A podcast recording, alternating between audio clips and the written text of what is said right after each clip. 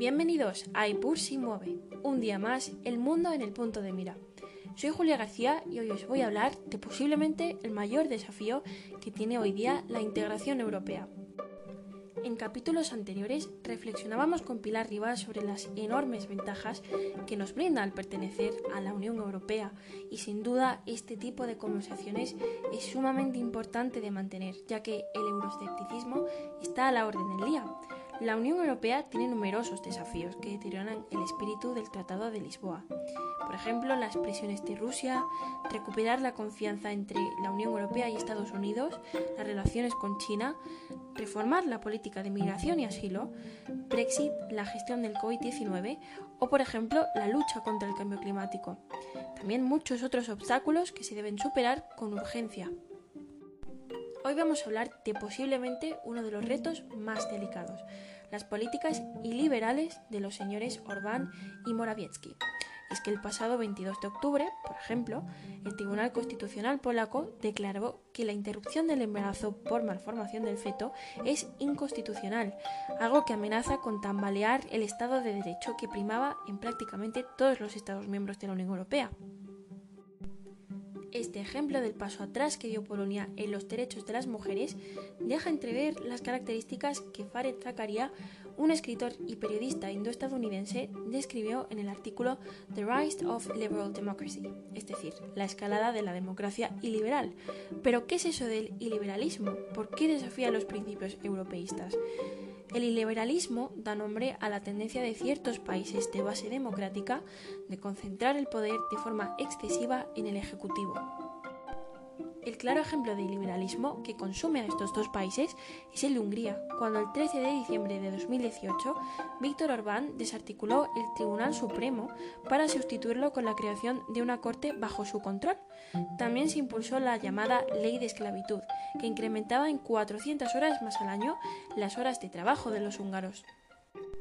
La República Checa es un país que se une a este eje contrario a las cuotas de democracia liberal exigidas por la Unión Europea, sobre todo en cuestión de asilo a refugiados. Estos tres países incumplieron las normas estipuladas en el mecanismo temporal de reubicación de refugiados. Esto ha abierto el camino al Tribunal de Justicia de la Unión Europea para que pueda poner en marcha la imposición de sanciones pecuniarias. Los tres gobiernos incumplieron en septiembre de 2015 la decisión del Consejo Europeo de reubicar a 120.000 solicitantes del estatus de refugiado, que venían desde campos situados en Grecia e Italia y que debían de ser enviados a los demás Estados miembros. La segunda decisión de reubicar a otras 40.000 personas también fue incumplida por Polonia y la República Checa y sin embargo en esta ocasión Hungría no. ¿Por qué este pulso a la Unión Europea sigue siendo tan relevante? ¿Por qué estas actitudes estatales resquebrajan los principios más básicos sobre los que se fundó esta organización internacional? Pues bien, como he mencionado antes, con Pilar veíamos las numerosas ventajas de las que gozan los ciudadanos europeos.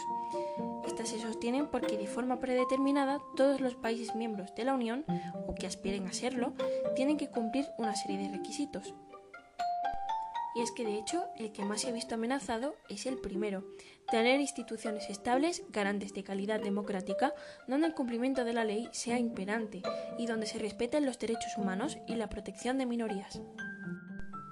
Así veíamos como el 16 de noviembre Budapest y Varsovia llevaron a cabo lo que predicaban, bloquear los presupuestos de la Unión Europea. El veto a los presupuestos supone la inmediata crisis y un fracaso de pretensión de iniciar el proceso escrito de esta gestión en un contexto de desolación ante los efectos del COVID-19. Realmente ninguno de los gobiernos puede vetar este procedimiento, pero sí el paquete entero, es decir, el presupuesto comunitario y el fondo de recuperación. En este caso, ¿cómo podrá lidiar la Unión Europea con esta situación? Para analizar las posibles respuestas a este bloqueo de Polonia y Hungría, podemos tomar dos caminos. El más cortoplacista sería el esquivar el veto. Esto actualmente es algo que se debate en el seno del Consejo Europeo sin embargo esto garantizará un consenso futuro sin altibajos. La realidad es que en el pasado ha habido cierta inacción con respecto a la deriva autoritaria de estos países europeos. se deben establecer serias medidas de revisión de los principios mencionados anteriormente para garantizar el Estado de Derecho, algo que bajo mi perspectiva es completamente compatible con reservar la diversidad política de los Estados miembros. ¿Y vosotros qué pensáis? Cuéntanos en nuestras redes sociales. Hasta aquí el episodio de hoy. Gracias por escucharnos aquí siempre en Epur si mueve.